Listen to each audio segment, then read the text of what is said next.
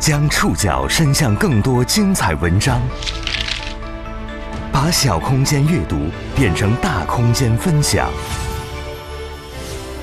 宋宇选读，讲述现实世界里的真实故事，把小空间阅读变成大空间分享。欢迎各位收听今天的宋宇选读。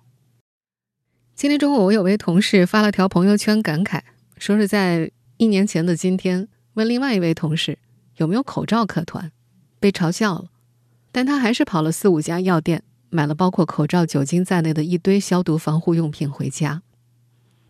时间真是过得太快了，我们已经在新冠疫情的阴影下过了一年多，我们也已经渐渐习惯了日常出门戴口罩、勤洗手、保持一定社交距离的和病毒共生的日子。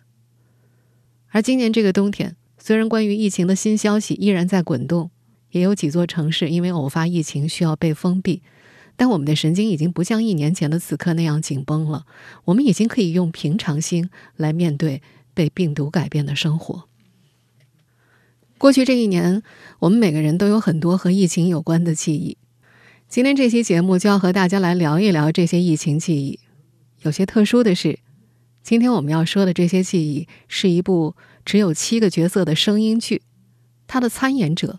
是普通观众。本期节目节选自《中国青年报》。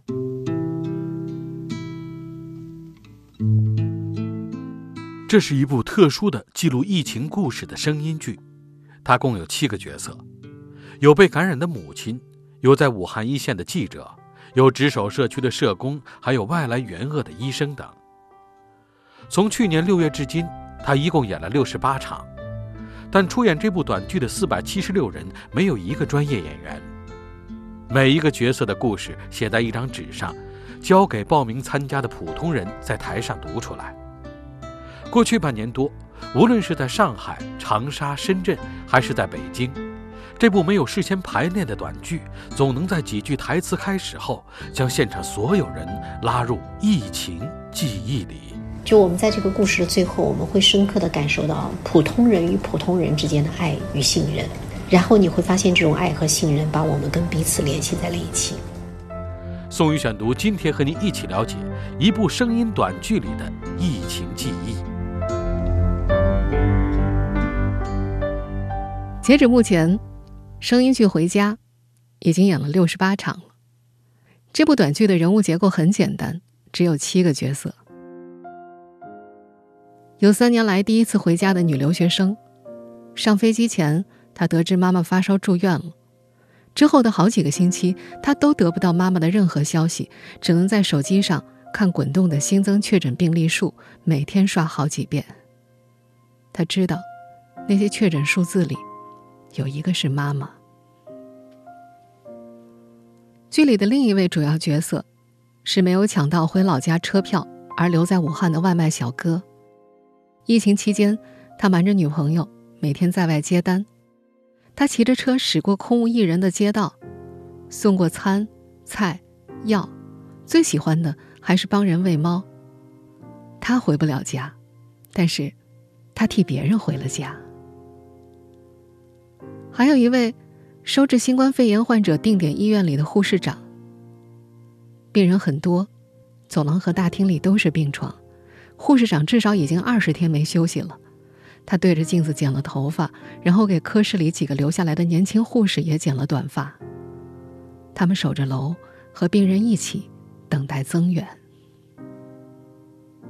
除了这几位角色之外，还有被感染的母亲，在武汉的一线记者，值守社区的社工，外来援粤的医生。演出开始之后，剧情。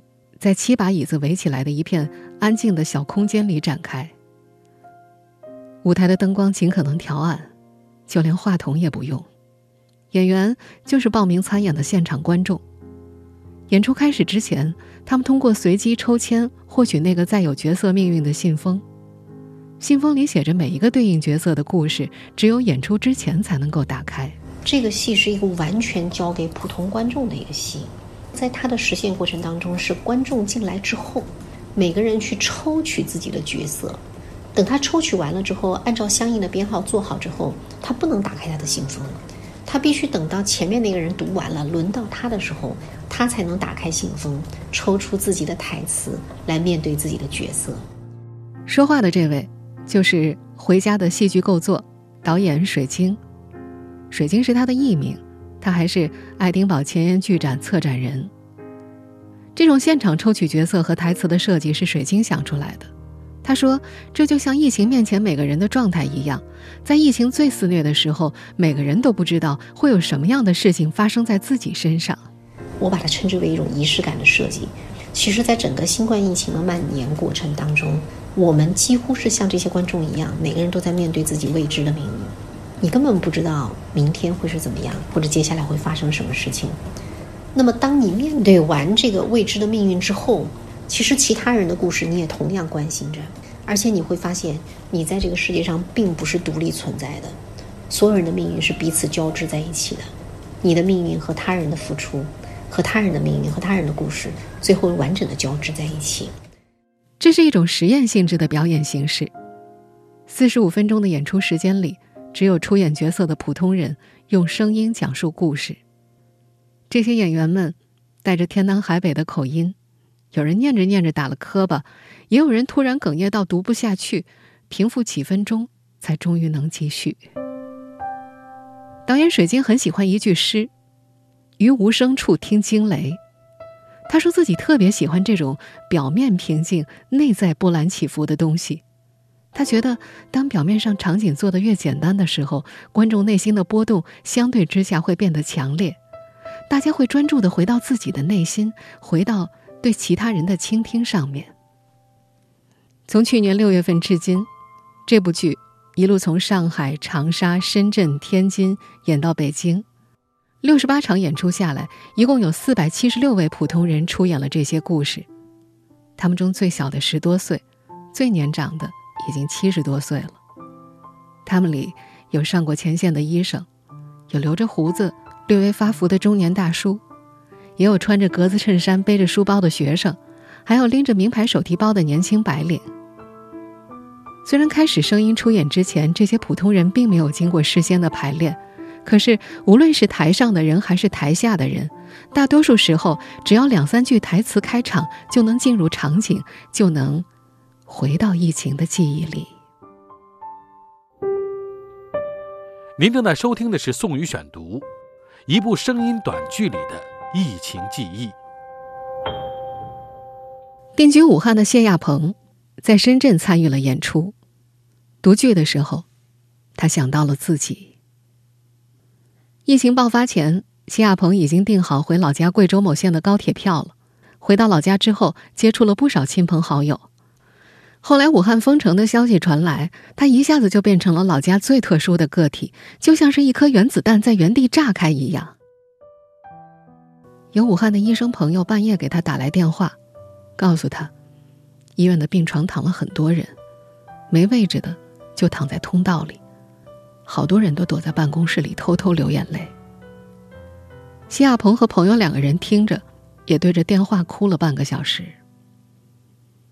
谢亚鹏听说，一位中年女人和她的哥哥、父亲都被感染了，他没有中招的儿子辗转在各个医院，一一了解一家人的病情。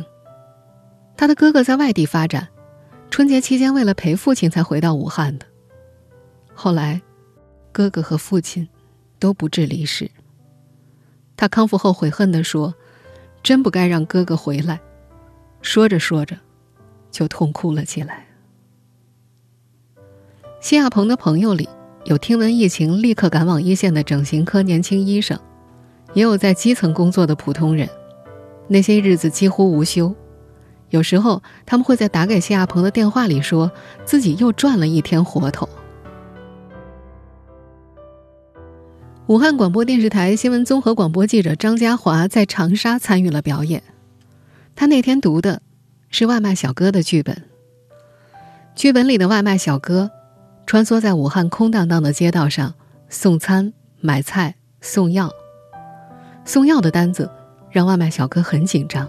跑得飞快也觉得来不及，有时候一个药店没有，要去另外一个，经常要跑上三四家药店才能够买到。这让张家华想到了武汉刚刚封城的时候，他没有防护用品，仅靠朋友捎回来的二十个口罩生活。他听说有同事居家期间瘦了三十斤，还有人因为害怕整晚失眠，单位打了一天电话都没接。为了出去采访，单位给员工发了通行证。那天，单位食堂的超市被同事们搬空了。作为武汉人，去年春节，张家华一个月没见过父亲。两人在不同的小区，隔着三十多公里。除夕那天。他刚坐下没多久，父亲自觉身体不舒服，就让儿子赶紧走。拿到单位的通行证，出门工作那天，张家华顺便去看父亲。小区的大门被封了，两人隔着高高的台阶，远远的相望。八十多岁的老人独居，封城之后没有防护物资，张家华给父亲扔了一包口罩。第一次外出。张家华的车因为太久没开，电瓶没电了，他只好骑上自行车出门，花了五个小时骑行六十多公里，碰到的人不超过十个。那天，他经过汉阳公园，原本那里总有人跳广场舞、下棋或者打牌，还有票友唱楚剧。公园离户部巷小吃街和老商业街司门口都不远，平日里外地游客多得很。可在那些日子里，一向热闹的街边冷冷清清，街边码着成堆的共享单车，在安静的江滩口，有司机实在耐不住静默，按了好几声喇叭。张家华后来得知，自己有的同事刚刚退休就患上了新冠肺炎，武汉解封后，对方去世的消息传来。还有个年轻女孩在社交网站上更新日记，她的父母都因为疫情离世了。那个女孩的父亲，也是他的同行。张家华认识的一位剧作家的居住地附近有个老年文艺团，后来，团里十二个人，只剩下了六个。回家的七页纸剧本里写下的是普通的不能再普通的故事。主创们没有刻意的在剧本里设置泪点。不过，观众会在不同的地方自己开始崩盘，而这些让人泪崩的普通故事，不少源自生活。宋宇选读继续播出一部声音短剧里的疫情记忆。二零二零年年初，回家剧目的主创团队都被关在家里，他们决定要写一个和疫情有关的故事。水晶认识的一名记者身在前线。偶尔会发发微博记录心情，他也跟着看那些只言片语，在脑海里拼凑对方的生活。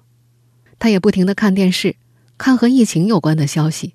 他对一位上海年轻医生在酒店里疲惫地接受访问的场景印象非常深刻。记者就问他说：“那现在如果说这个恢复正常了，可能你你最想做的事情是什么？”他的回答其实很让我惊讶。他当时就说：“他说如果疫情结束了，他我最想做的一件事情是特别正常的上一天班，然后回到家里就可能打开电视，然后跟女儿在一起，就是就是特别平凡的去度过一天。他对他来说，他觉得现在这种普通的一天是非常珍贵的一天。”他被那些平凡又普通的细节击中了，他决定要开始写生活中那些平常的角色。回家的编剧刘心凌看过不少关于武汉的纪录片，也采访了自己在武汉的朋友黄立峰。黄立峰在湖北省文联工作，去年春节他去了湖北某市农村的婆家过年。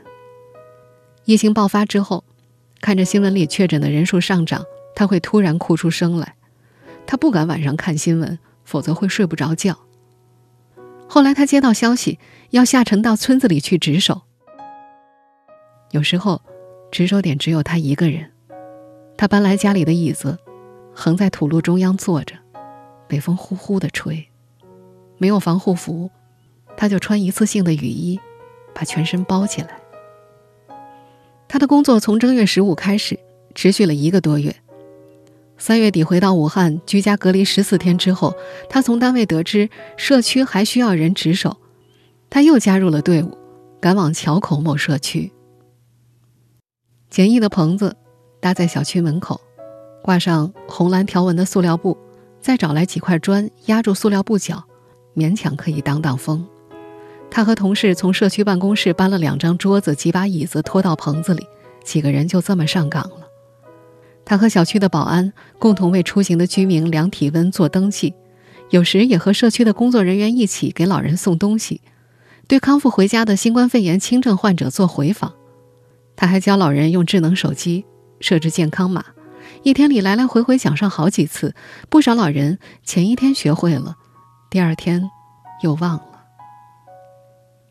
刘心凌问黄立峰怕不怕，他回答：“没时间想怕不怕，只有夜里躺在床上才有空回想一天的经历，那是后怕。”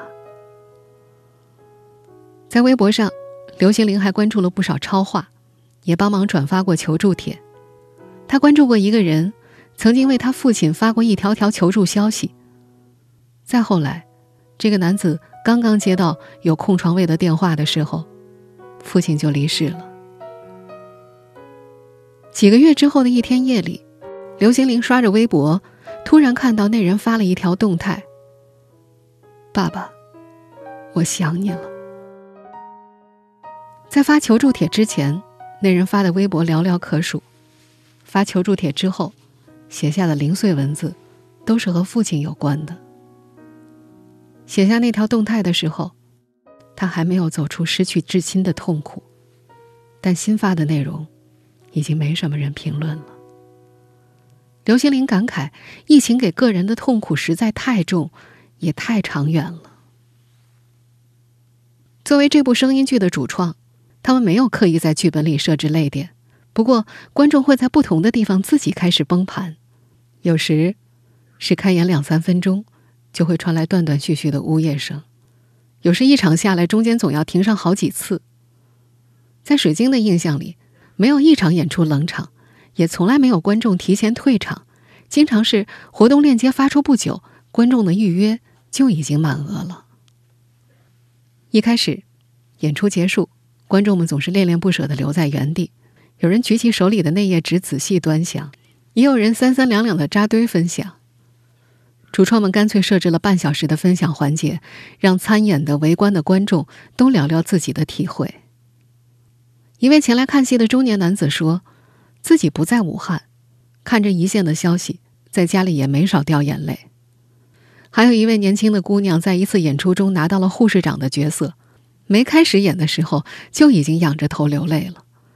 他说自己就是护士，曾经报名参加第一批援鄂的队伍，遗憾。没被批准。有时候，戏里的角色和戏外的人生是重合的，那些重合的记忆总能给很多人带来感动。宋宇选读继续播出一部声音短剧里的疫情记忆。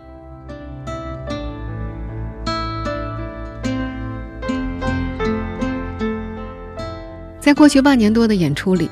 有几名本就是护士的观众拿到了护士长的角色，也有记者碰巧读到了记者的那段独白。参与演出的还有在武汉做过疫情救援的人员，还有外出留学回国不久的年轻男女。拿到患者剧本的藤兰，平时在北京一家医院做心理医生。疫情期间，他所在的医院并不是定点医院，但也承担抗疫任务。这些医护人员。需要外出为社区居民做核酸检测，去隔离点当助手，在组建的发热门诊，在用于核酸检测的 PCR 实验室中值守，包括最近的疫苗接种，一年里几乎都围着疫情在转。穿防护服，戴护目镜，握额温枪，他再熟悉不过了。他习惯了晚上十点接到任务，第二天早晨八点直接到位。他加入一个又一个群，有的任务他出过好几次。二零二零年六月，他所在的医院第一次集体外出为社区居民做检测。三伏天里，他和同事套着一套防护服，一连工作了两个多小时，还赶上了一阵狂风暴雨。露天广场上，雨水倾泻，他们把样本箱护在遮阳棚底下，水越积越多，压得棚顶快塌了。居民前来和他们一起给棚顶排水，还帮着搬东西。有人早已完成检测了，怎么劝都不走。李欣曾经朗读过护士长的剧本。作为上海人民广播电台的首席主播，他负责的工作之一是播报新闻。二零二零年初的一天，他正报着数字，突然看到确诊人数大幅上涨，一下子就哽咽了。他想起一位上海杨浦区的援鄂医疗队护士长和他讲的一件事儿：队里的护士去救一个年轻人，进手术室之前，对方的手机响了，他帮他放到保鲜袋里装好。那个人死后，护士还一直帮他按着胸部，坚持一定要救他回来。保鲜袋里的手机屏幕一次次亮起来，没有人知道那头有谁的牵挂。后来，这个故事也被写进了剧本里。疫情之下，当然也有很多温暖的故事。武汉广播电视台新闻综合广播记者张家华说。他有个朋友的亲戚，封城的时候被困在广西，在住酒店期间遇上一位湖南人，那人给他点了一桌子菜，说湖北人今年不容易，尽量吃好点儿。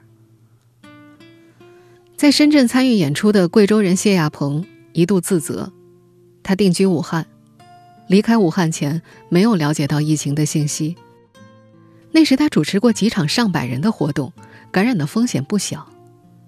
他试探地问老家和他接触的堂哥怪不怪自己，对方给出了轻描淡写的答案：“嗨，一家人嘛，不就该有难同当吗？”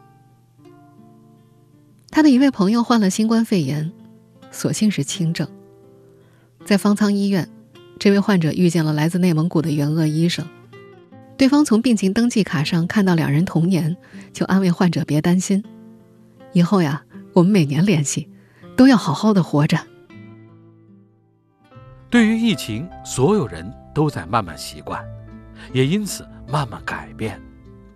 而过去一年多里，你又被疫情改变了多少呢？宋宇选读继续播出一部声音短剧里的疫情记忆。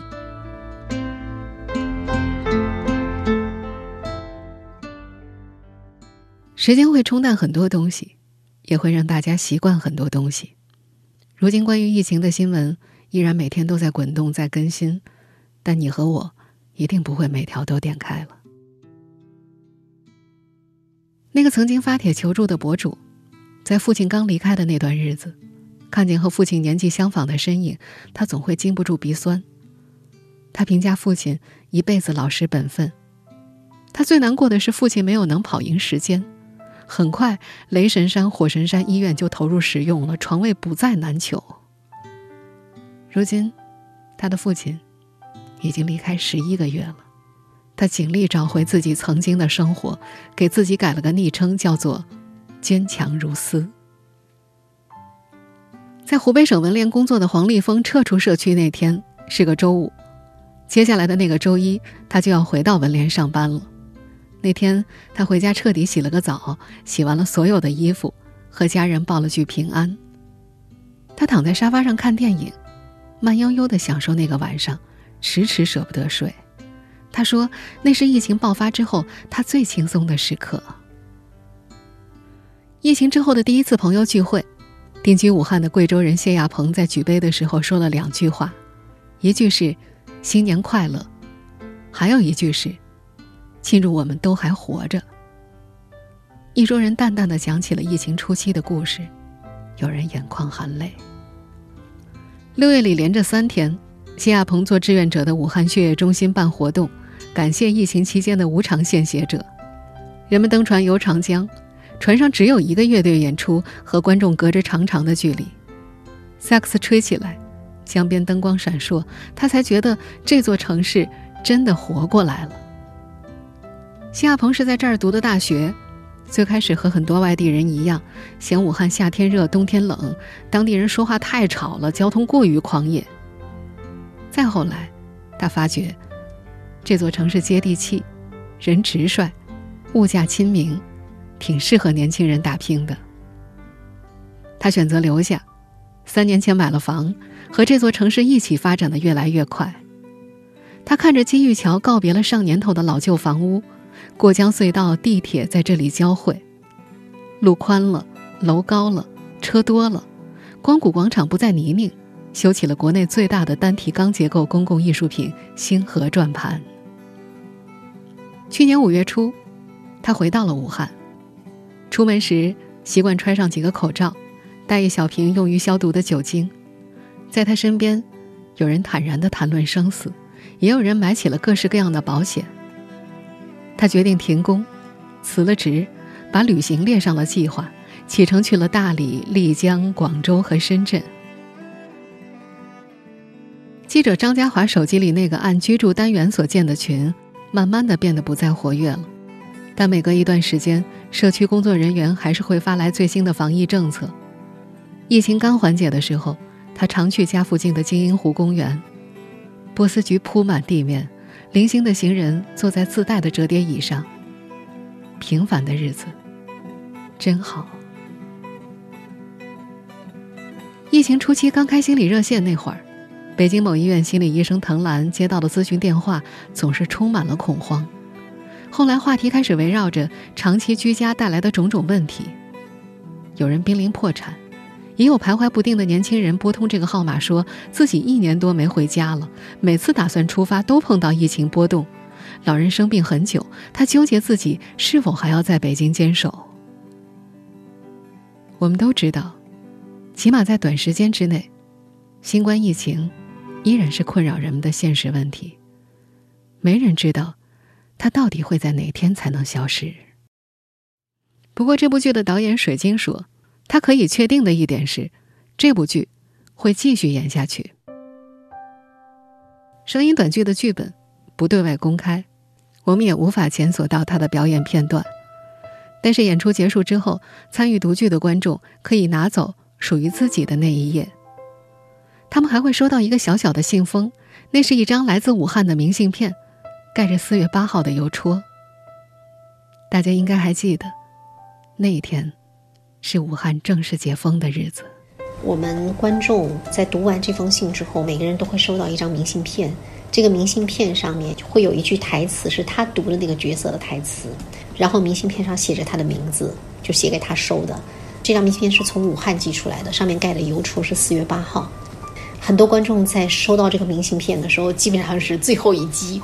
就是完全就绷不住了，因为就是，呃，他跟这个角色之前就就已经有很深刻的连接。很多观众就是基本上现场，你每天都会看到观众就是哭出来，或者是哽咽着就没有办法继续读下去，啊。那当他拿到这张明信片的时候，他和这个戏和这个人物角色之间的连接就更加的紧密了。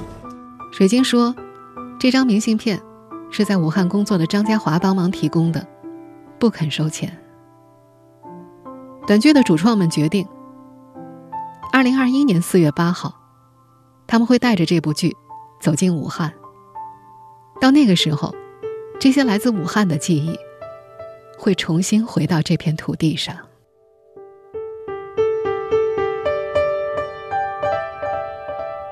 那么，正在收听节目的你，在过去的一年里经历了什么？你被疫情改变了多少？你又有哪些记忆是终身难忘的呢？希望在我们的线上评论区听到你的故事。